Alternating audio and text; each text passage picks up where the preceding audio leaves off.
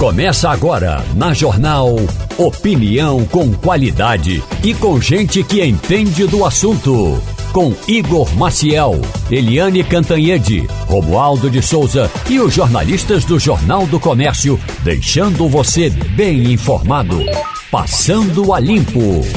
Começando, passando a limpo agora aqui na Rádio Jornal. Muito bom dia para você que nos escuta no aplicativo, você que nos escuta no rádio, de casa, do carro, você que está nos acompanhando agora pela internet, pelo YouTube também. Deixa eu dar tchau aqui para você, ó, para a câmera. Olha só, pelo YouTube também você pode acompanhar o Passando a Limpo na Rádio Jornal. Um grande abraço para todos vocês, um bom início de semana. Bom dia, Romualdo de Souza. Bom dia também ao nosso ouvinte. Só para dizer, Amanhã é dia de votação na Comissão de Constituição e Justiça do Senado da reforma tributária. E o relator da reforma tributária disse a um senador pernambucano que qualquer mudança que alguém queira fazer tem de ter o aval do presidente Lula. Logo, se a governadora Raquel Lira quer ou pensa em fazer alguma ação para modificar o texto que supostamente prejudica Pernambuco, ela tem que bater a porta de Lula antes de ir ao Senado. Vamos falar sobre isso durante o programa de hoje, Romualdo, até porque até para saber se já tem alguma mudança, se não tem, se já foi feita alguma coisa sobre isso. Terezinha Nunes, muito bom dia. Bom dia, Igor. Bom dia, ouvintes. Estamos aqui para mais uma batalha, né? Verdade. Da informação, a batalha quero, da informação. Quero conversar com a Terezinha daqui a pouco também sobre mudança no governo de Pernambuco. Parece que vem mudança por aí no secretariado. A gente vai conversar com a Terezinha daqui a pouquinho sobre isso. Que mudança é essa? Vai sair alguém? Vai entrar alguém? A gente fala sobre isso daqui a pouquinho. Mas eu queria começar já dando bom dia também aqui a Mirela Araújo, que está por aqui. É a titular é, a titular da, de educação mesmo, da, da, da, coluna de educação, que é a coluna Enem e Educação, né, Mirella? E aí, a coluna Enem e Educação, claro, fez uma grande cobertura do Enem ontem e vai, e vai continuar fazendo. Já vem fazendo há alguns dias, né, Mirella? Bom dia. Isso. Bom dia, bom dia aos ouvintes da Rádio Jornal, bom dia, Igor, Romualdo e Terezinha.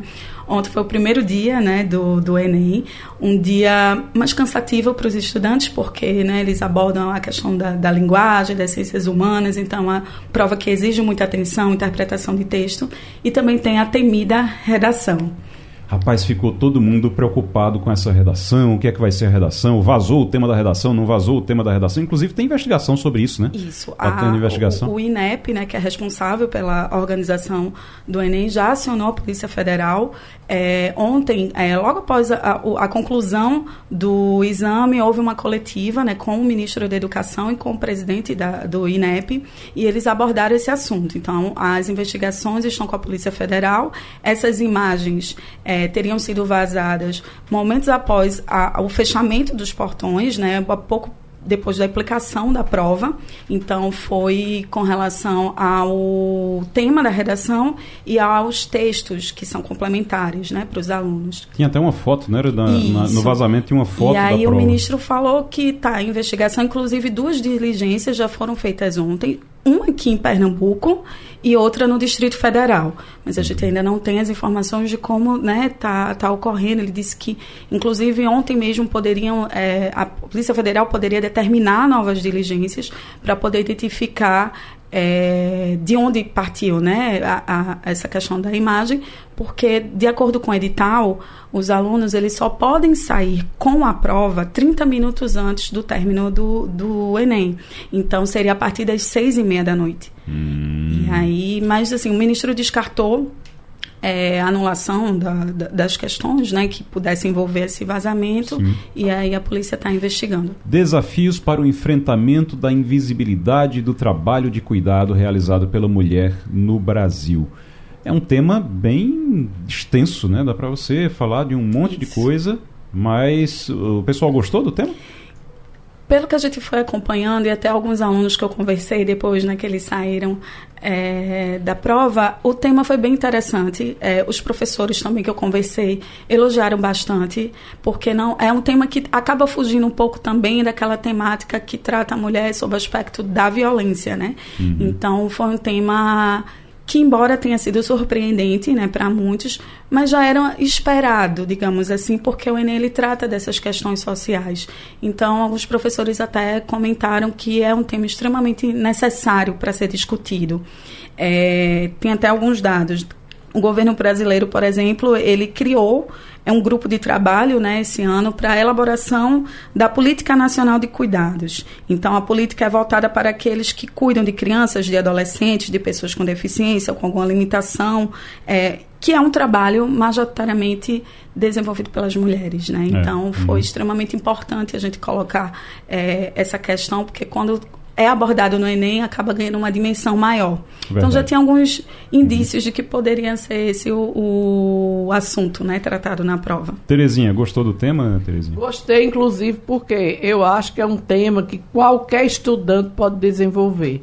Então, acho que o Enem tem que ter uma característica de não criar dificuldade para as pessoas estão participando, seja de que classe social, de que nível de graduação.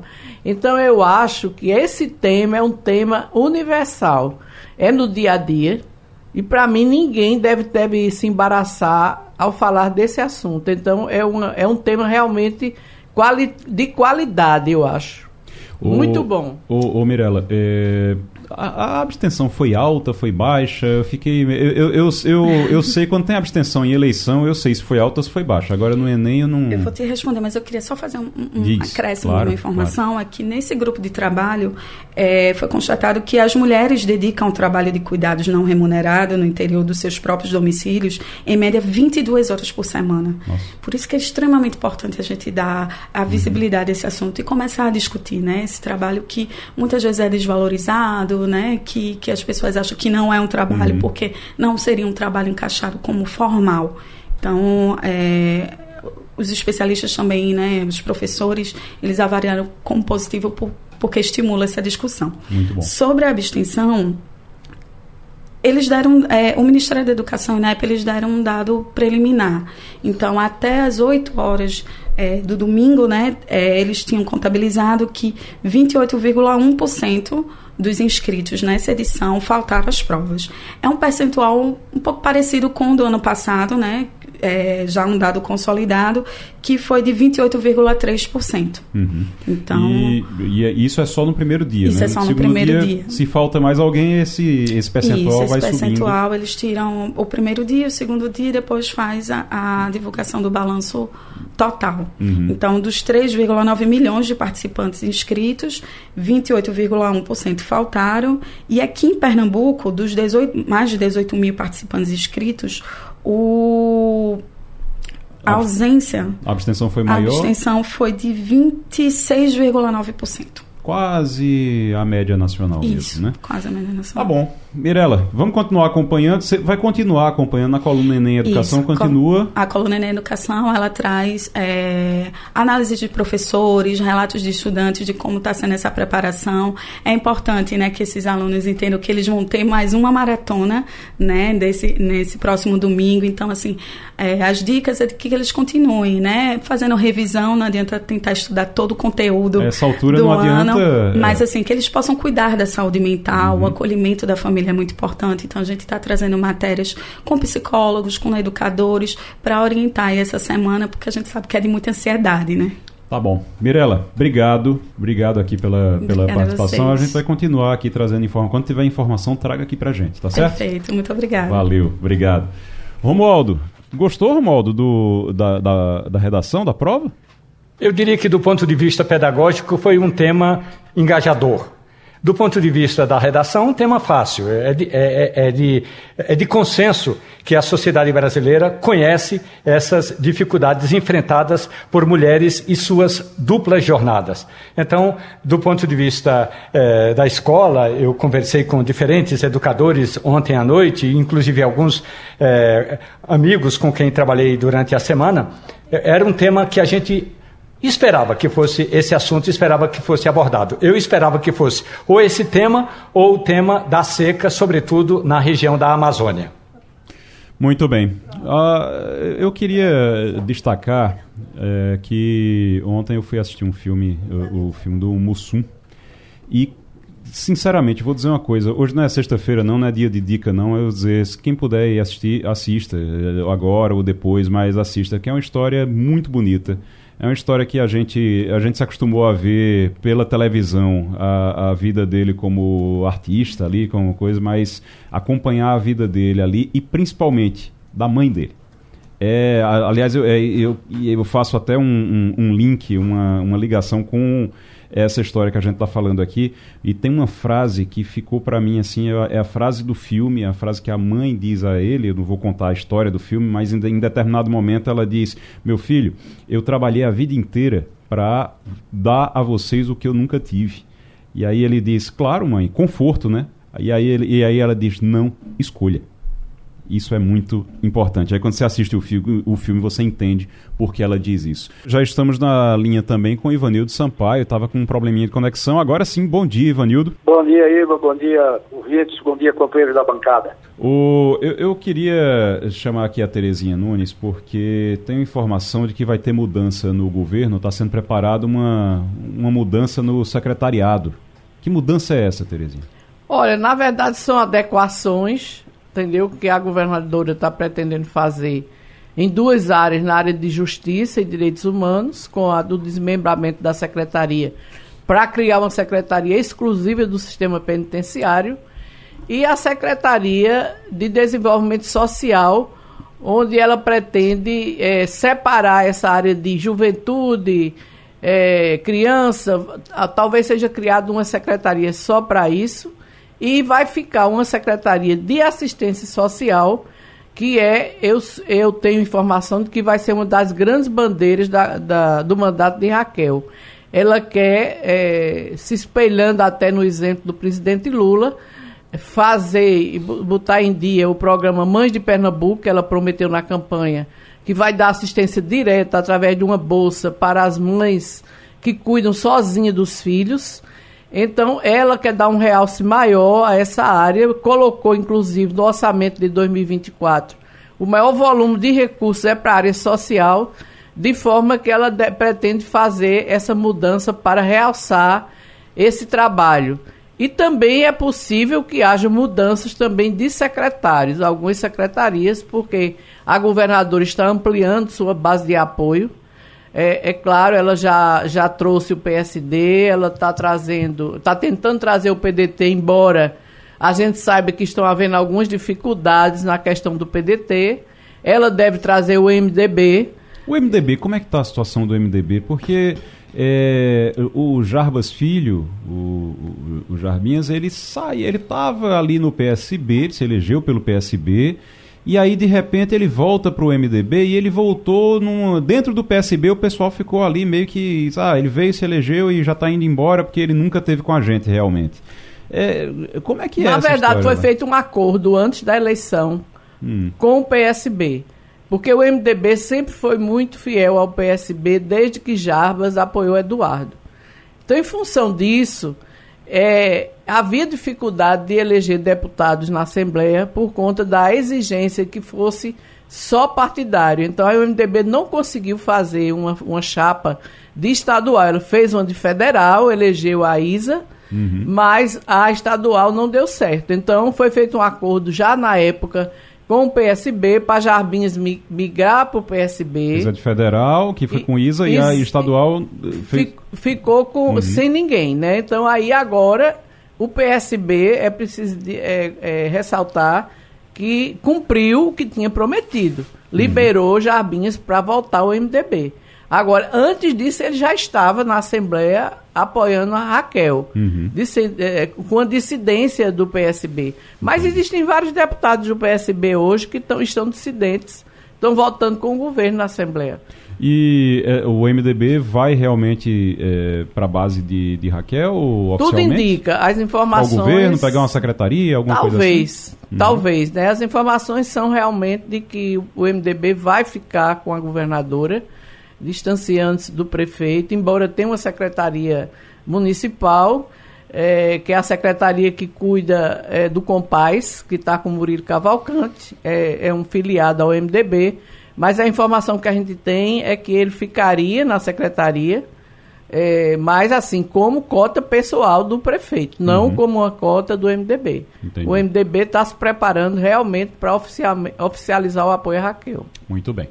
O Ivanildo, a gente está acompanhando aí, no caso, o PSD, o MDB e o PDT tem uma conversa também. A governadora está começando a fazer política, né? Diziam que ela não sabia fazer política.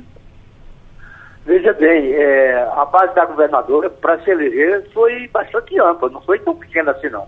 Uhum. Agora, se ela quiser mesmo disputar a reeleição, ela precisa ampliar essa base, como Terezinha tem, acaba de falar. Né?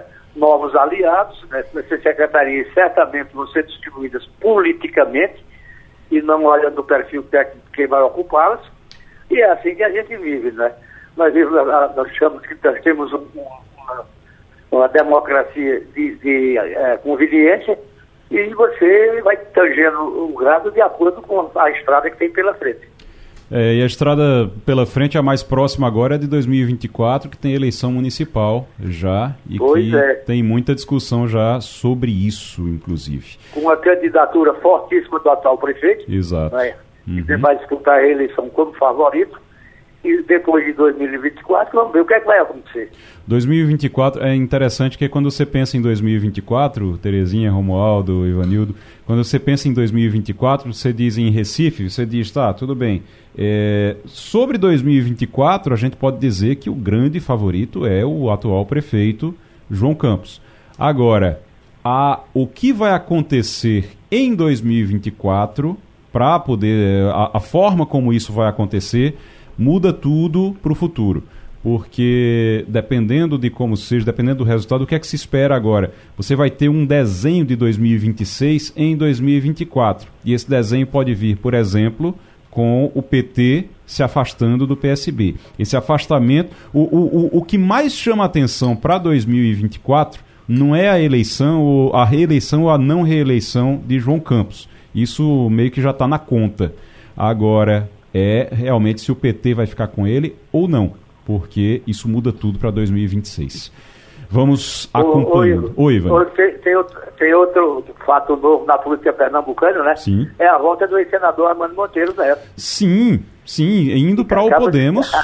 É verdade. Acaba de botar o rosto de fora. Então, andou escondido, andou É. quieto, mas voltou e vai fazer política. Deixa eu, deixa eu contar uma coisa, inclusive. Na campanha de Raquel, numa época em que eh, todo mundo dizia que Raquel não ia ser candidata, quando chegava informação dizendo que. Terezinha sabe disso que eu via muita coisa de bastidor ali também, né, Exato, Terezinha? exato. E- e- feito eu, eu as coisas que eu escutava, Terezinha escutava também. Dizia, não, porque ela não vai ser candidata, porque é um absurdo, porque não tem lógica, porque ela não vai largar a prefeitura para ser candidata. E Armando era quem ficava ali nos bastidores dizendo, ela vai sim, pode confiar em mim que ela vai ser candidata. Armando foi para o PSDB e uma das, uma das exigências dele quando foi para o PSDB, na época, foi que o PSDB fortalecesse Raquel.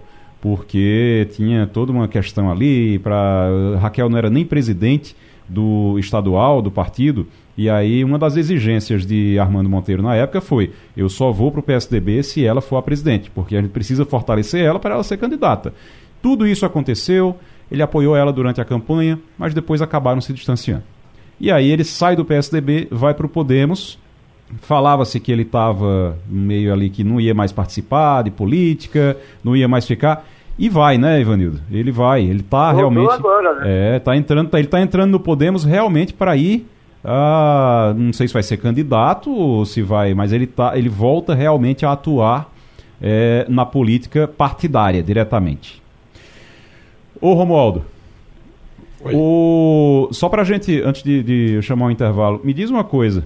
Como é que tá a reforma, a reforma tributária? Vai ser amanhã mesmo a votação? Na CCJ? A Comissão de Constituição e Justiça marcou para amanhã às 9 horas essa sessão. O relator, que é o senador Eduardo Braga, do MDB do Amazonas, me disse que na peneirada que ele fez tem mais de 600 emendas. Emendas são propostas de alteração no texto que ele apresentou aos senadores. Ele me disse: Olha, apresentei aos senadores, mandei uma cópia para aquela equipe, aquele grupo que trabalhou a reforma, a reforma tributária, mandei uma cópia para cada um dos 27 governadores, Mandei uma cópia para o Palácio do Planalto, para o ministro da Fazenda, então todo mundo está sabendo. Mas tem muitas emendas que eu, disse ele, não posso acatá-las porque isso pode desestruturar os planos do governo. Hum. Então, eu conversei com um senador pernambucano, que a, a expectativa da, do Sistema Jornal do Comércio é a seguinte: nós vamos acompanhar essa votação amanhã. Se a governadora vem a Brasília ou não vem, nós estaremos acompanhando. Agora, o que a bancada pernambucana espera? Que alguém pegue aquele, aquela emenda de redação, como a reportagem da, da Rádio Jornal tinha recomendado, aquela emenda de redação e que trata exatamente de benefícios ou de incentivos para o setor automotivo e deu uma trabalhada, ela passa a ser uma emenda substitutiva, ou seja, substitui o que está lá no texto de Eduardo Braga e aí leva à votação. Mas o senador disse: olha, eu só modifico se o presidente mandar. E ele estava se referindo ao presidente Lula. Eu até perguntei, mas o senhor estava me falando de presidente Lula, do presidente do Senado ou do presidente da CCJ?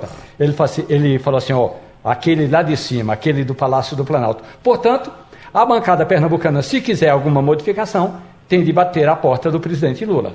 É, então tem que o pessoal começar a bater a porta, ligar aquele acampamento que eu disse que o, o, a bancada pernambucana tem que fazer na porta do Davi Alcolumbre, que é o presidente da CCJ, levanta a barraca, pega a barraca, bota debaixo do braço, vai armar a barraca lá na frente do Palácio do Planalto, tá bom, gente? Aí vai para lá porque amanhã é votação e precisa entrar isso amanhã. Eu tô, a gente está aqui todo dia, eu e Romualdo e todo mundo que participa aqui da bancada, a gente falando nisso todo dia e da importância, da necessidade de se modificar esse texto para que Pernambuco continue tendo, pelo menos até 2035, 2032, né? 2032, pelo menos, essa, esse benefício que ajuda muito aqui a gerar empregos no setor automotivo em Pernambuco. Isso foi retirado, foi colocado só para carro elétrico, isso vai valer somente para a Bahia, então tem que ter também articulação aqui dos pernambucanos, da bancada pernambucana. Estou falando só dos senadores não, tá?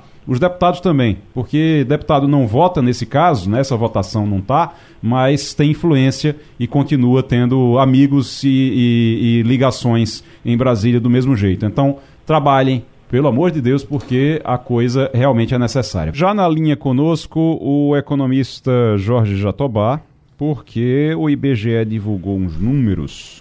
Eu gostei dos números. Não sei se doutor Jorge Jatobá, professor Jorge Jatobá, vai, eh, gostou, mas eu gostei. População pernambuco, pernambucana ocupada no setor de serviços cresceu 11% e volta ao patamar pré-pandemia.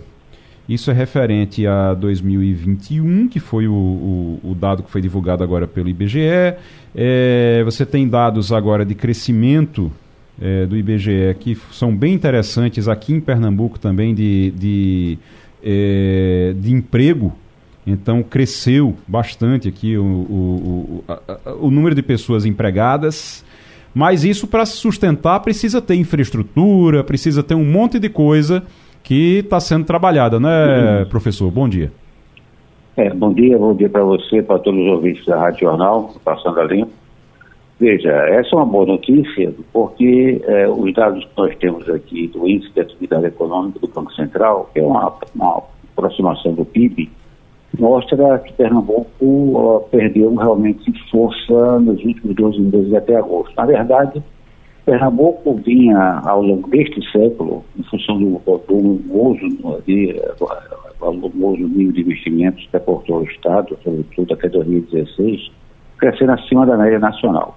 Então a gente vinha aumentando nossa gravidação, nossa participação no PIB nacional, a nossa indústria vinha crescendo acima da média nacional, Pernambuco ia até no caminho contrário da, do país, o país está se desindustrializando e Pernambuco voltou a se reindustrializar, uhum. modernizou a sua, a sua indústria, trouxe segmentos novos, modernizou os antigos, etc. Então, isso foi um desempenho excelente que eu registrei, inclusive, vários artigos publicados no Jornal do Comércio.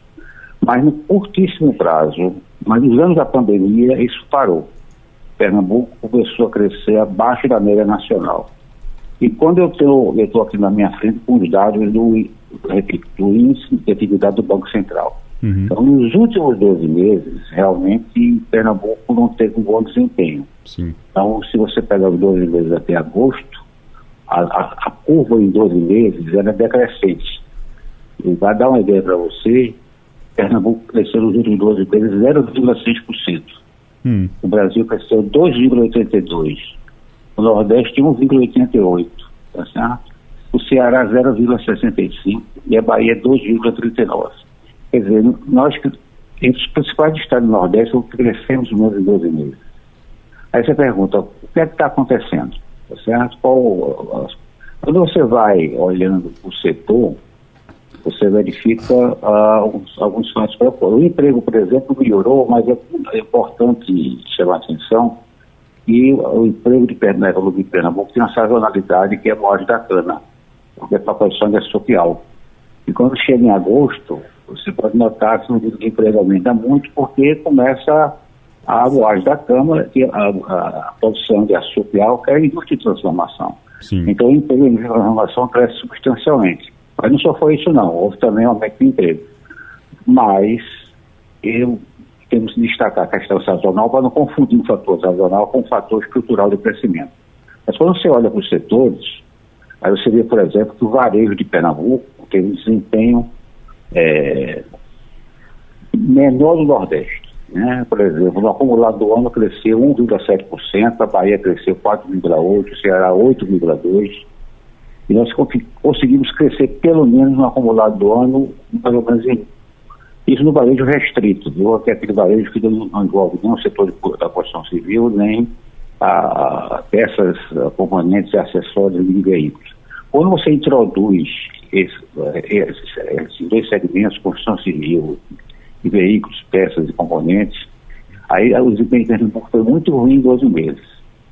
Quer dizer, cresceu, cresceu não, decresceu 0,3% em 12 meses. Enquanto que a Bahia, o Brasil cresceu 4,2%, a Bahia cresceu 10,9%, o Ceará 7,7%. E quando você vai olhar onde é que houve queda no, no varejo, você vai ver que foi em veículos, motocicletas, partes e peças, eletrodomésticos, móveis, quer dizer, são todos artigos de bem de consumo, semi-durável ou durável. Então, o que é está acontecendo?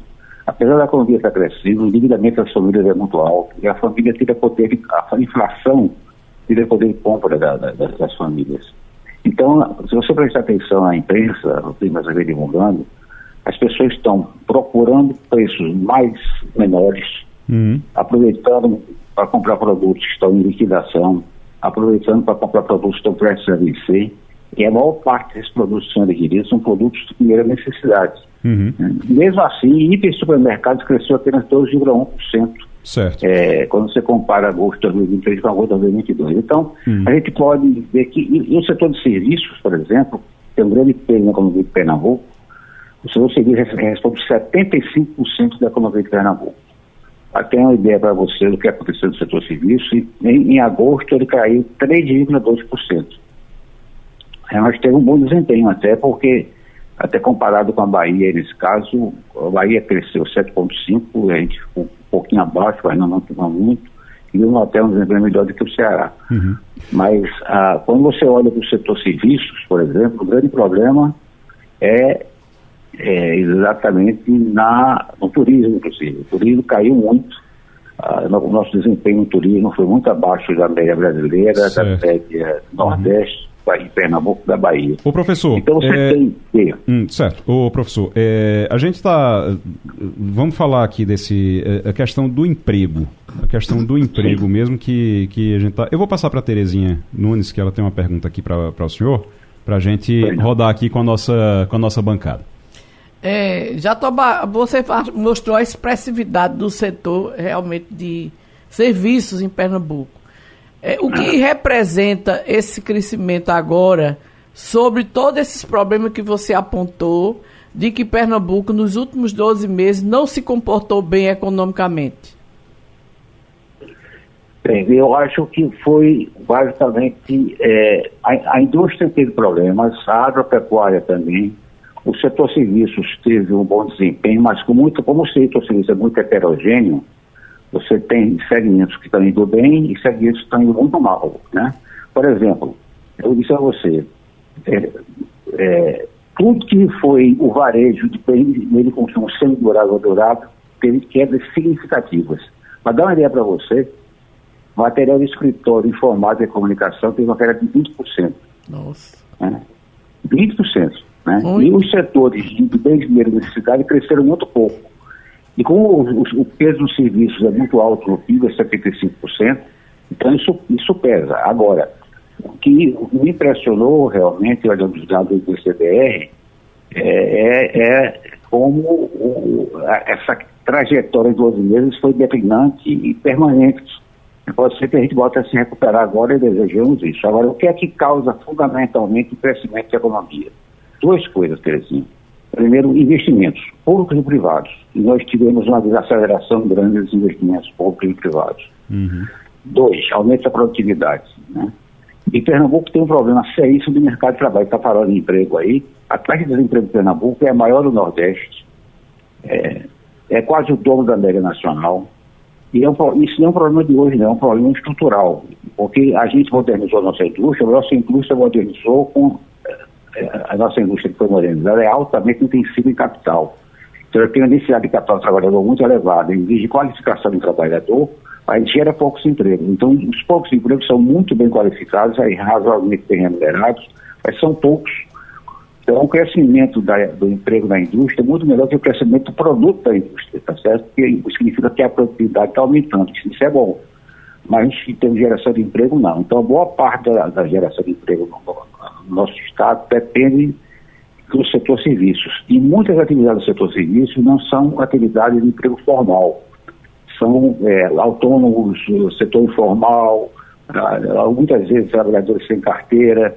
Então, existe uma informalidade que chega a quase 48% da população ocupada, que pesa muito, porque o nível de rendimento é baixo, em torno de dois salários mínimos, um pouco mais do que isso.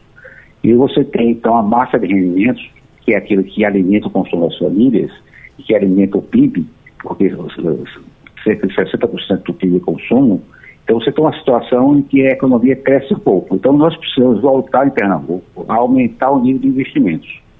Uhum. É, eu sei Isso. que é o governo estadual uhum. e o governo municipal contraíram empréstimos junto a bancos internacionais, agências de fomento multilaterais. Então é, é possível que com esses investimentos a gente volte a, re, a receber um novo ímpeto. Inclusive que tem uma boa notícia, né, que é, você já sabe, né, que mas a gente tem que dizer que é a construção da segunda unidade do, do da refinaria da, da Lima. Né? Então vai ser um investimento considerável, vai, vai, vai mais que a sua capacidade de processamento, né? Vai ter uma retomada vai, ali do, do desse investimento. Agora, muito importante. Uhum. Ô professor, só para a gente encerrar, já, já encerrando mesmo, só para tirar eh, eh, essa dúvida, essa dúvida em relação ao dinheiro, a gente sabe que para haver crescimento, precisa ter investimento. Esse investimento está chegando. A Prefeitura do Recife conseguiu um aporte financeiro grande com esses empréstimos, o governo do estado também conseguiu. Quando é que a gente começa a ver é, resultado desse dinheiro, do investimento desse dinheiro? Demora quanto tempo? É coisa para daqui a um ano, daqui a. É, não, é isso, gente... de, depende da velocidade da elaboração do projeto, da qualidade dos projetos. Se uhum. você é para investir, você é projeto executivo, né? Certo. Não só tem investimento da Petrobras, não, tem os projetos do PAC para Pernambuco também, Sim. né? O PAC uhum. são 100 bilhões de 700 bilhões destinados ao Nordeste. Uhum. Então você não tem investimento do PAC, mas o PAC, isso vai exigir projeto também, né? Então, então, projetos executivos, negociação rápida, de toda a burocracia. Então, depois, então, de, de, depois de toda a dificuldade nos últimos anos, vamos aguardar então as boas notícias que vão vir desses investimentos agora. Professor, muito obrigado. Obrigado pela participação aqui no Passando a Limpo. De nada, foi um prazer. Já direto com Eliane Cantanhede. Muito bom dia, Eliane. Bom dia, Igor, colegas, ouvintes. Bom início de semana, Eliane. E já nesse. No, no, fim de semana teve muito trabalho ou descansou? Eu descansei, mas sempre atenta às notícias, porque as notícias vêm de todos os lados o tempo inteiro, né, Igor? É, e, e do mundo todo agora, porque essa preocupação do Brasil com Gaza, né, com os brasileiros que estão por lá, que ainda não saíram de lá, Eliane. Pois é, a gente Uh, teve operações muito bem sucedidas do, da diplomacia brasileira e da FAB, da nossa FAB, né, a Força Aérea Brasileira, para retirar brasileiros de Israel. E depois, já no final de semana passada, conseguiram também tirar 34 brasileiros da Cisjordânia, que também está sendo bombardeada, a situação lá também é grave. O problema é com aqueles em torno de 30 brasileiros que estão ainda na faixa de Gaza. E o chanceler Mauro Vieira, ele, ele tem tido contatos com Egito, com Israel, com todas as, todas as partes envolvidas. O assessor internacional do Lula, o Celso Mourinho, também. E o Mauro Vieira anunciou no fim de semana que os brasileiros seriam é, liberados, voltariam para o Brasil até quarta-feira. A expectativa, na verdade, lá nos bastidores, é de que essa retirada começasse já hoje, uhum. né, para ser concluída até quarta-feira. Mas, mas o Egito simplesmente fechou as fronteiras novamente, negou todas as autorizações de saída uh, e não atendeu uh, o pedido dos Estados Unidos. Os Estados Unidos pediram uma, um cessar-fogo. Né? Os Estados Unidos, que foram aquele único país uh, que suspendeu, impediu né, com um veto monocrático à resolução do Brasil, que era exatamente da trégua humanitária. Depois, sozinho, vai, vai lá o Biden sozinho e faz um apelo para Israel para fazer o cessar-fogo e Israel disse não. Então as imagens de Gaza são desoladoras, né? é uma destruição em massa. Uh, 40% dos mortos nessa, nessa guerra, que já são mais de 9 mil, chegando a 10 mil mortos, 40% em torno desses são crianças. Então, é uma situação dramática. Os Estados Unidos impediram a resolução da ONU, depois tentaram é, uma manobra solo que não deu certo, e o Egito diz o seguinte: enquanto Israel estiver bombardeando as ambulâncias e os comboios para saída via fronteira egípcia, o Egito não vai mais abrir, não vai mais autorizar ou seja, a situação dos brasileiros, como de tantos outros estrangeiros e de tantos palestinos, é, é incerta, não sabida, muito, muitíssimo perigosa. E o presidente Lula hoje recebe o Mauro Vieira ah, numa audiência no Palácio do Planalto exatamente para discutir os próximos passos. O Brasil está esgotando a capacidade dele de é, negociar e tentar uma clemência aí por parte é, de Israel, por um lado, e dos países em volta do outro. Eliane Cantanhede, na Rádio Jornal. Ivanildo Sampaio. Bom dia, Eliane. Olha, mais uma vez a gente vai ver as Forças Armadas é, tentando combater o crime organizado no Rio de Janeiro.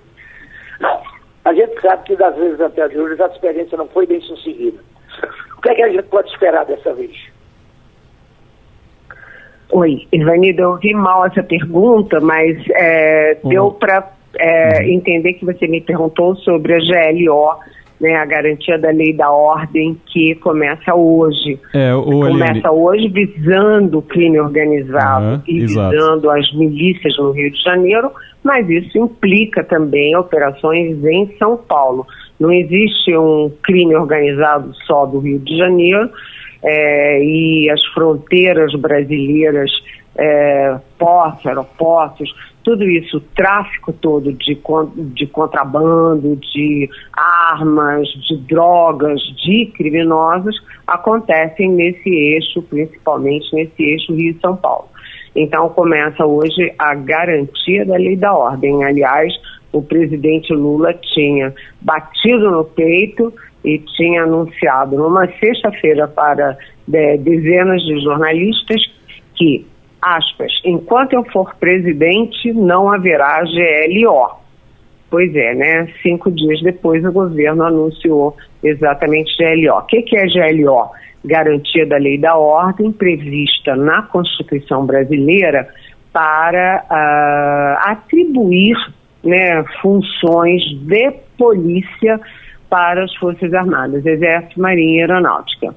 O que o Lula conseguiu negociar com as Forças Armadas é o seguinte: a GLO constitucional vale para a Marinha nos portos e para a aeronáutica nos aeroportos. Os aeroportos de Guarulhos e Galeão, né, Rio e São Paulo, e os portos de uh, Santos, em São Paulo, Rio e Itaguaí também no Rio. E além disso, a Marinha vai agir também no mar territorial brasileiro ali na com função de polícia, podendo dar voz de prisão, etc, etc. E serão 3,7 mil militares, né, 3.700 militares, né, quase 2 mil uh, da Marinha, né, que vai usar 120 embarcações e veículos, inclusive blindados nessa operação. E o Exército? Aí o Lula conseguiu que não tivesse GLO para o Exército. O Exército entra em ação, sim, mas bem longe do centro das operações, porque o Exército vai agir na faixa de fronteira no Paraná, Mato Grosso e Mato Grosso do Sul, e com base na Lei Complementar 97 de 1999, sem GLO oficial, mas entrando na guerra, né? Eliane Cantanhede, na Rádio Jornal, Romualdo de Souza. Cantanhede, bom dia, Eliane. Um bom termômetro para a gente saber se votações do Congresso são ou não importantes para estados e municípios é quando a rede hoteleira está em alta e os hotéis estão praticamente lotados em Brasília em função da votação da reforma tributária e temas relacionados à economia. Como é que vai se dar essa votação? O Haddad vai levar essa? Puxa, obrigado pela informação. Eu não sabia essa dos hotéis, sabe, Romualdo? Mas eu imagino, porque a reforma tributária, ela envolve todo mundo, né? Envolve uh, os entes federativos, governo federal, estados, municípios, é, setor público, setor privado, todos os, imagina, todos os setores da economia, né? Setor de educação, setor de mineração, setor de petróleo, etc., etc. É, e, enfim, e os três poderes, inclusive, né? A reforma tributária começa a tramitar efetivamente amanhã, é, terça-feira, com uma reunião, já uma votação, início de votação na Comissão de Constituição e Justiça, que é a CCJ do Senado. É, e eles querem votar, sim, rapidamente. A gente está em novembro, dezembro começa o recesso parlamentar. É, vamos ver, a expectativa é muito positiva, mas cá para nós, né, Romualdo, cá para nós, é, a expectativa da reforma tributária é positiva, mas você tem que lembrar duas coisas. Primeiro, o Senado uh, incluiu vários, vários privilégios, benesses, etc., setores, subsídios.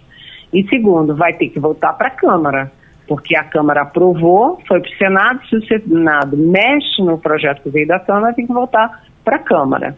Então, tem que correr mesmo, é a toque de caixa. E a outra coisa é que isso está exatamente no meio, né? daquele estresse entre o presidente Lula e o ministro da Fazenda, Fernando Haddad, que tem se reunido é, intensamente com ministros do próprio governo, com o presidente da Câmara, Arthur Lira, e com o presidente do Senado, é, o, o Rodrigo Pacheco, por causa da reforma tributária, mas talvez principalmente com a, com a questão da meta fiscal. Eliane Cantanhede. Terezinha Nunes. Eliane, voltando à questão de Gaza, a informação que eu tive é que está havendo, por parte de Israel e por parte do Egito, uma questão fundamental. O Brasil colocou 10 palestinos no grupo que vai vir para o, o, país. É, além dos 24 brasileiros, foi incluído 10 palestinos que solicitaram é, é, a vinda para o Brasil para aqui morar. Eu soube o seguinte, e isso já está em comentário, já estava em comentário ontem é, internacional, de que o, o Egito e Israel estão com receio de que esses 10 brasileiros estejam entre eles alguém do Hamas. Então, isso aí tá, teria criado uma dificuldade para a liberação dos brasileiros. Você tem informação disso por aí? Oi, Terezinha. Ah, no Itamaraty isso é visto como pretexto. Até porque esses 10 palestinos, eu não sei se são exatamente 10, mas os palestinos eles têm dupla nacionalidade. Você tem os brasileiros, que são brasileiros, natos e formalmente brasileiros, e você tem os de dupla nacionalidade, Palestina e Brasil. Né? Isso é pretexto porque estão saindo, já saíram quantos? Eu não estou me lembrando agora, mas já saíram muitas centenas né, uh, de, uh, de pessoas da, da Palestina, de Gaza, da Cisjordânia, uh, pelas fronteiras. será que só o Brasil tem um grupo que preocupa? Será que só o Brasil incluiria gente do Hamas? Isso é pretexto deles. É, hoje o presidente Lula se encontra, inclusive, tem um despacho com o ministro, o chanceler, né, o Mauro Vieira, que tinha prometido a saída de todo mundo na quarta-feira, até quarta-feira, uh, e há um esforço muito forte da diplomacia brasileira, que tem conversado tanto com o Egito quanto com, uh, quanto com Israel e tem mais, e tem mais. O Celso Amorim, que é o assessor internacional do Lula, tem conversado também com o Jake Sullivan, que é o secretário de Segurança é, dos Estados Unidos, pedindo a interferência dos Estados Unidos. Só que os Estados Unidos, o que, que os Estados Unidos fizeram? É, com um voto, um único voto, eles impediram uma resolução da ONU pedindo cessar-fogo de Israel.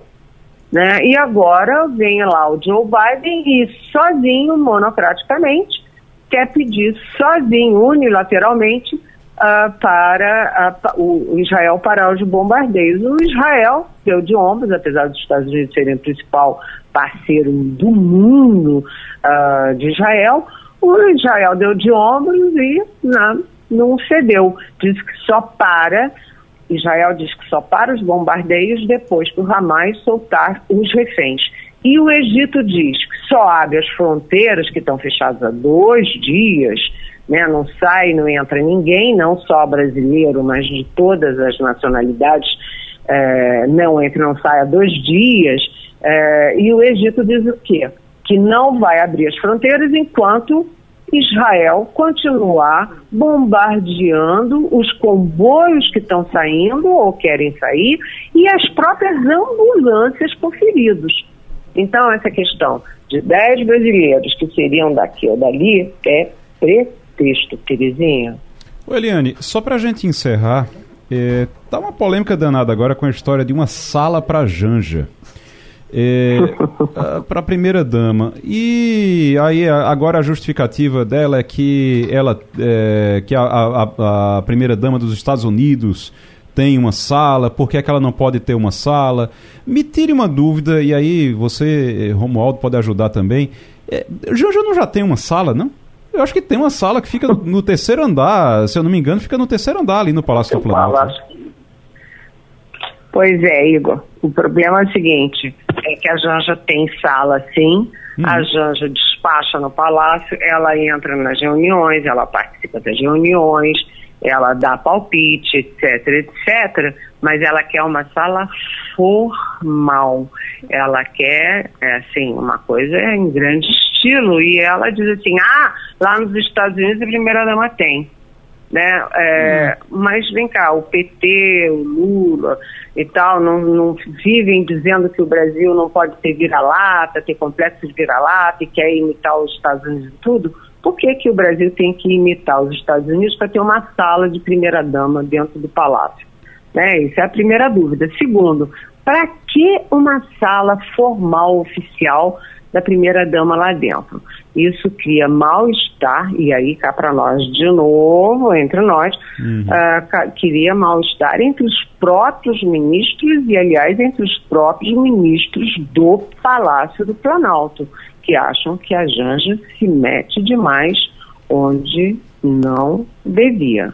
Agora, é- ela quer uma placa então.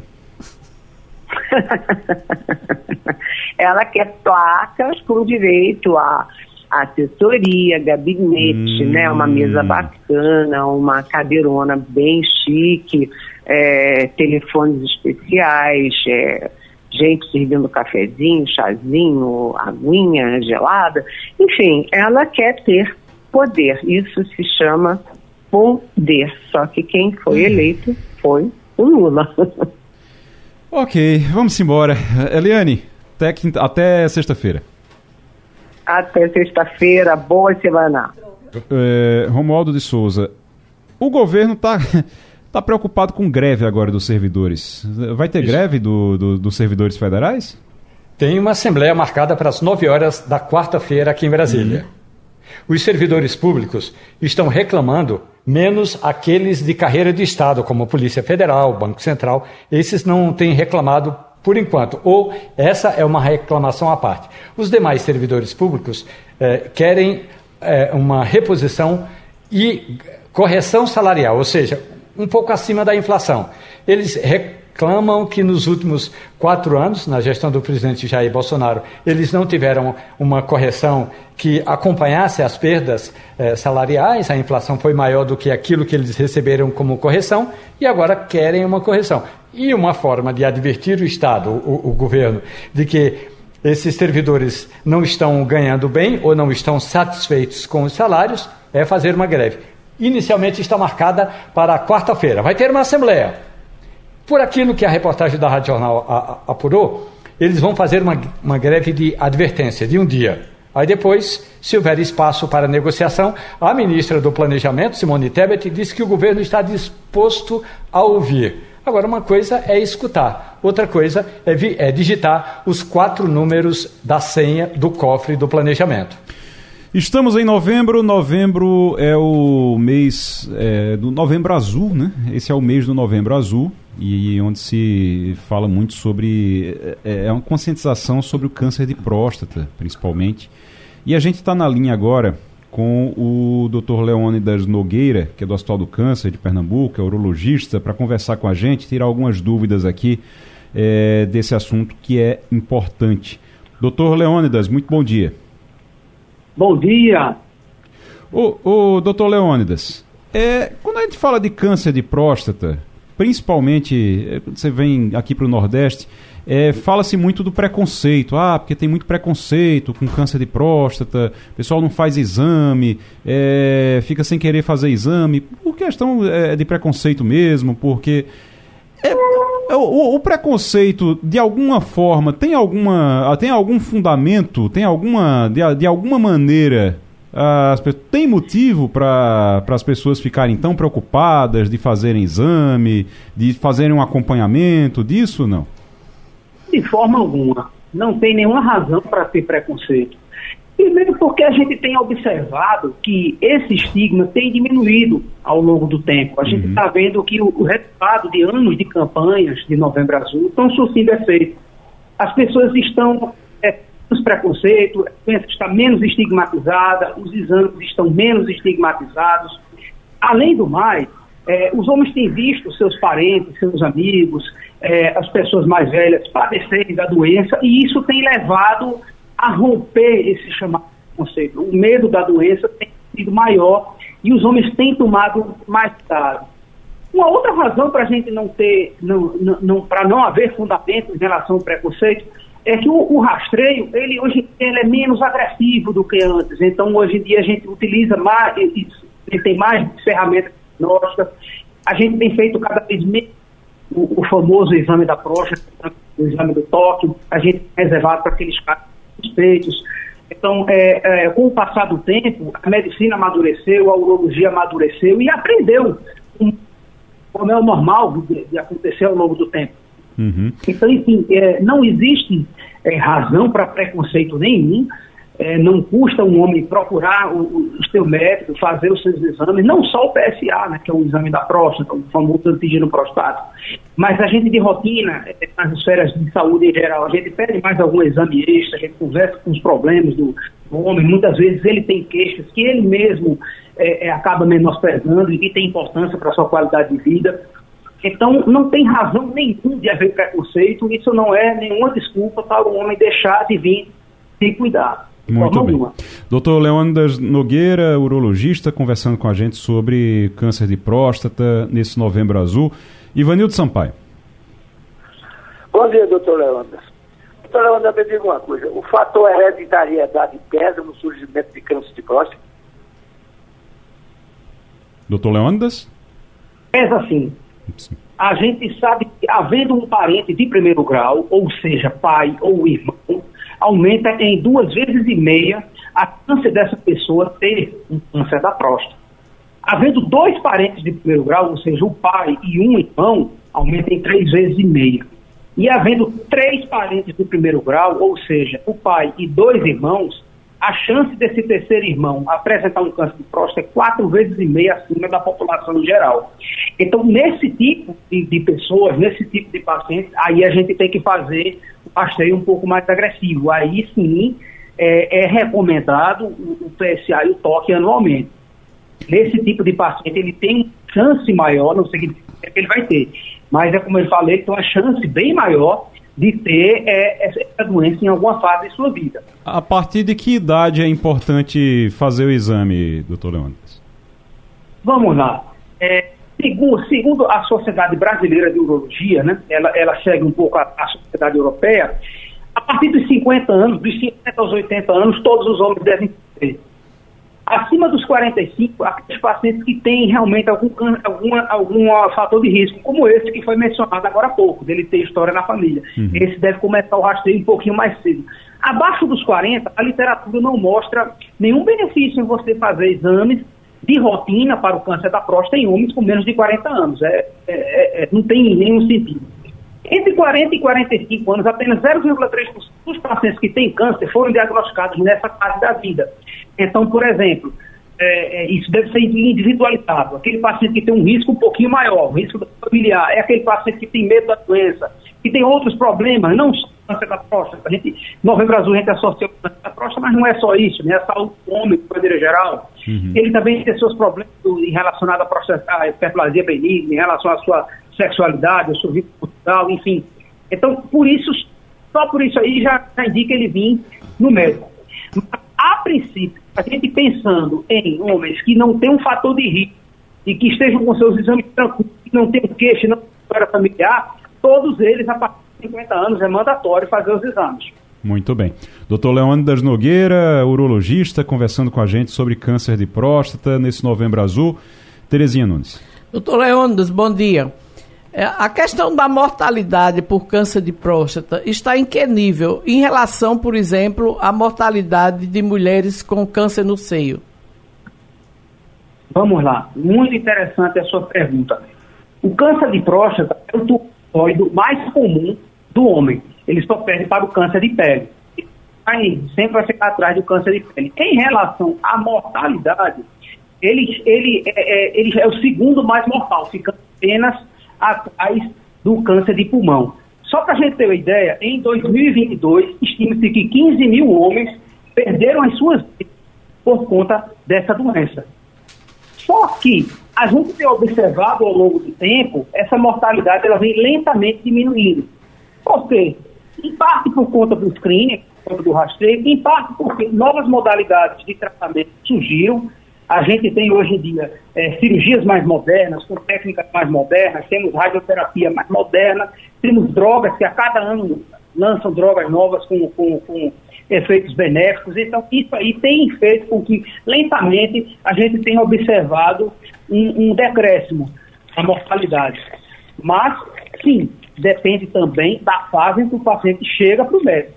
A gente sabe que 75% dos pacientes que chegam hoje para o médico, para o urologista, ele tem uma doença localizada, né? De cura muito boa.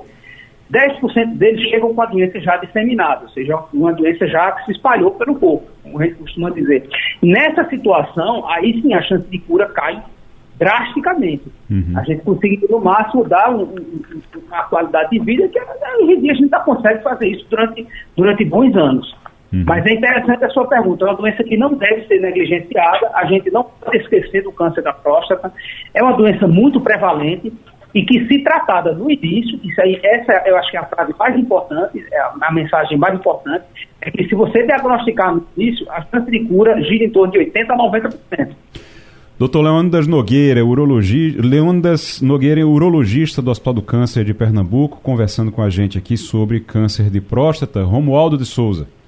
Doutor Leônidas, muito bom dia para o senhor. Além de acender as luzes azuis, o que é muito importante, o que mais a gente pode fazer para que, para convencer boa parte, eh, nesse caso específico dos homens, e aí eu falo de amigos, a fazerem esse exame a partir desses 40 e lá vai fumaça de idade, doutor Leônidas?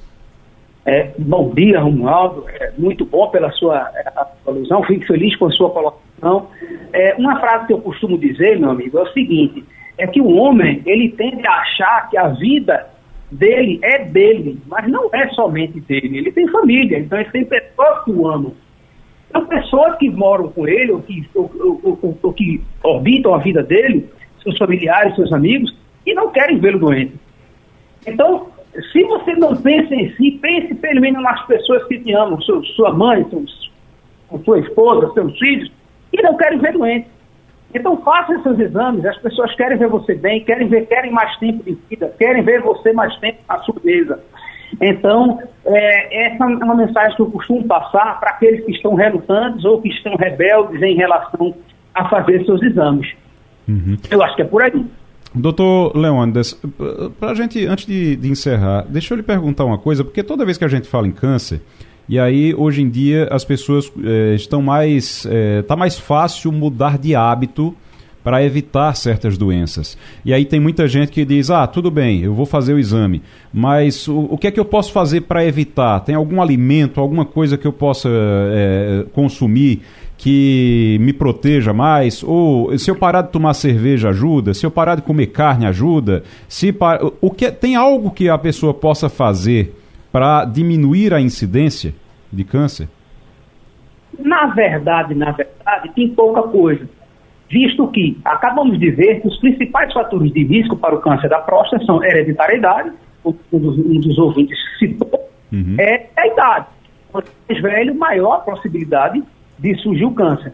Mas, sim, tem algo que se pode fazer para diminuir a incidência, pelo menos, dos tumores de alto risco. Um, uma delas é combater a obesidade. Né? É, uma ingesta é, muito rica em gorduras, em frituras, está relacionado não ao aumento da doença, mas ao aumento da doença em alto grau, ou seja, em tumores de alto grau. Uhum. Uso de álcool indevido, então, por exemplo, a pessoa que consome é, é, várias quantidades de álcool, também está relacionada a tumores de alto grau. Então, enfim, pode não estar relacionado com a diminuição da incidência da doença, mas pode sim, e, aliás, pode não, com absoluta certeza, estar relacionado com a, com a menor mortalidade global, tanto em relação ao câncer de próstata, quanto em relação às outras doenças associadas. Eu pergunto então, porque ah, eu, per... é, eu pergunto porque tem gente que diz não, eu sei que eu vou comer tomate para evitar câncer de próstata. Não, não é assim, né? É, durante é, o começo dos, da primeira década do século, é, chegou a ser cogitado né, que os, os existentes na, na tomate evitariam o câncer de próstata. É, uns 20 anos atrás existia esse pensamento. Entretanto, os, os trabalhos, estudos mais recentes, né, os estudos posteriores dessa época, não corroboraram essa chave, né? Ou seja, então você comeu tomate, tomate isso é vitaminas e tudo, isso traz. Mas a ingesta do tomate com a intenção de reduzir o câncer de próstata não se mostrou eficaz. Uhum. E não, não realizar muito bem. Está cortando um pouquinho, mas deu para a gente entender. Doutor Leônidas, muito obrigado. Doutor Leônidas Nogueira, do Hospital do Câncer de Pernambuco, urologista, conversando com a gente sobre esse, nesse novembro azul, sobre o câncer de próstata. Muito obrigado, doutor Leônidas. O Romualdo. É, votação na CCJ, o povo já está chegando, começa a chegar de hoje para amanhã aí em Brasília e amanhã tem votação no, no Senado. É, se não acontecer, se não se conseguir resolver a questão da reforma tributária, dos, dos incentivos fiscais para o setor automotivo de Pernambuco, agora, nessa votação da CCJ, tem como resolver depois ou não? A única chance é agora. É possível, embora remota a possibilidade, de haver uma modificação quando o texto for ao plenário. Porque essa proposta vai ser aprova é, é, votada, melhor dizendo, não sei se vai ser aprovada, mas ela vai ser votada amanhã na Comissão de Constituição e Justiça. Após a votação na CCJ, o presidente do Senado marca as duas votações no plenário do Senado. E aí é uma votação com quórum qualificado, tem que ter maioria absoluta. E aí a, a gente vai ter de aguardar para ver como é que vai ser esse movimento todo. Uhum. No plenário é possível ainda alguma modificação, mas depende muito de uma articulação profunda que os estados não têm. Entendi. É... Ivanildo, essa semana, agora e... começando, qual é a sua expectativa para essa semana de, de pauta realmente? O que é que vai acontecer? O que é que está lhe chamando a atenção nesse início de semana que você acha que realmente a gente precisa ficar atento? Olha, eu tenho grandes dúvidas sobre essa questão da reforma tributária. Eu não sei se vai ser aprovada, creio que não seja, e se não for, só para o ano, e para o ano começa tudo novamente, é um ano de eleições, enfim. É uma questão é, decisiva para o futuro do país, né? essa, essa reforma, todo mundo espera por ela, todo mundo fala que ela é necessária, mas não se toma providência para aprová-la. Então eu acho que a gente tem que fazer, torcer uh, e, e muito né, para que seja aprovada essa reforma tributária, esse projeto da reforma tributária. O Romualdo, além da reforma tributária, é, o que é que tem de agenda essa, essa semana em Brasília? Tem uma pendência que é muito importante, que é uma, digamos, uma briga, eu não vou usar outra palavra, uma briga da presidência do Senado com a advocacia do Senado e um servidor terceirizado. na prática foi o seguinte: o Senado aprovou três nomes para integrar o Superior Tribunal de Justiça, o STJ.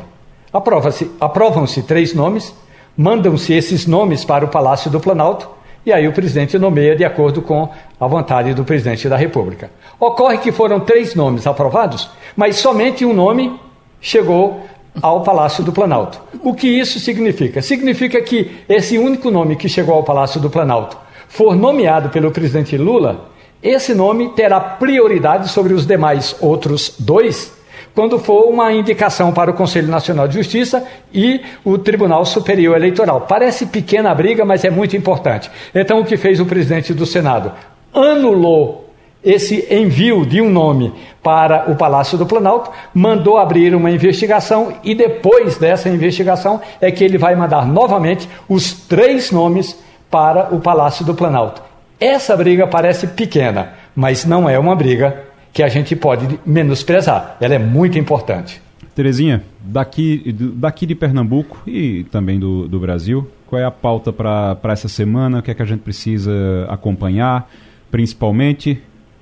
Olha, aqui o início dos debates na Assembleia, pelo menos é, de, em gabinete de deputados, nos corredores, a respeito da LOA, né, a Lei de, de Orçamento Anual que a governadora enviou para casa fez aquele encontro com os deputados, mas ainda há dentro da casa muita mobilização para apre apresentar emendas à LOA. Emendas à LOA são normais, mas o que está se cogitando é pôr alguns limites ao, ao executivo na LOA que vai ser aprovada. Então, isso aí é, é, o motivo do debate essa semana na Assembleia Legislativa, não oficialmente em comissões, etc., mas sem dúvida alguma, nos corredores da casa. E como é que está a relação da Assembleia com, com o Palácio do Campo das Princesas nesse momento? Que vai e volta a relação, às vezes eles estão muito bem, às vezes estão muito mal, né? Eu diria que está atravessando uma fase desconfiada. Uhum. O, depois que os deputados é, derrubaram os vetos da governadora,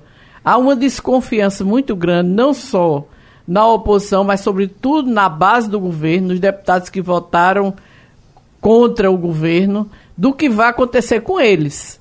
A governadora está calada, não tomou nenhuma providência de punição a esses deputados, privilegiou aqueles 10 que a gente chama do grupo dos 10 que votaram com ela, e está havendo uma desconfiança geral desses outros deputados. A gente não sabe o que a governadora vai fazer para resolver essa situação que é difícil para ela, porque esses deputados votaram com ela em todas as ocasiões, só nessa que votaram contra. Então, é preciso que haja uma análise melhor da governadora a respeito desses deputados. Muito bem, Terezinha Nunes, Ivanildo Sampaio, Romualdo de Souza, muito obrigado a vocês. Bom início de semana para todos. A gente segue por aqui durante toda a semana também com o Passando a Limpo. Deixa eu lembrar que você pode escutar o Passando a Limpo terminando agora, daqui a pouquinho, antes da hora do almoço. O programa está nas principais plataformas de podcast. Você pode acompanhar Google Podcast, Spotify, é, Deezer, todas essas você pode acompanhar também o programa por lá. Passando a Limpo, é só procurar lá Passando a Limpo e você procura também no JC Play no YouTube. Você procura JC Play, o canal, e tem lá também o Passando a Limpo. Você acompanha também a programação da Rádio Jornal no YouTube e no site da Rádio Jornal. Um grande abraço para você e a gente volta amanhã. Na sequência, agora você tem Tudo é Notícia e o debate com a Natália Ribeiro, inclusive o debate hoje falando sobre essa polêmica das armas para a guarda municipal. Tem arma, não tem arma, é bom, é ruim? Vai, eles vão discutir sobre isso aqui. Depois tem a edição do meio-dia com o Vitor Tavares. Um grande abraço. Tchau, tchau. A Rádio Jornal apresentou opinião com qualidade e com gente que entende do assunto. Passando a limpo.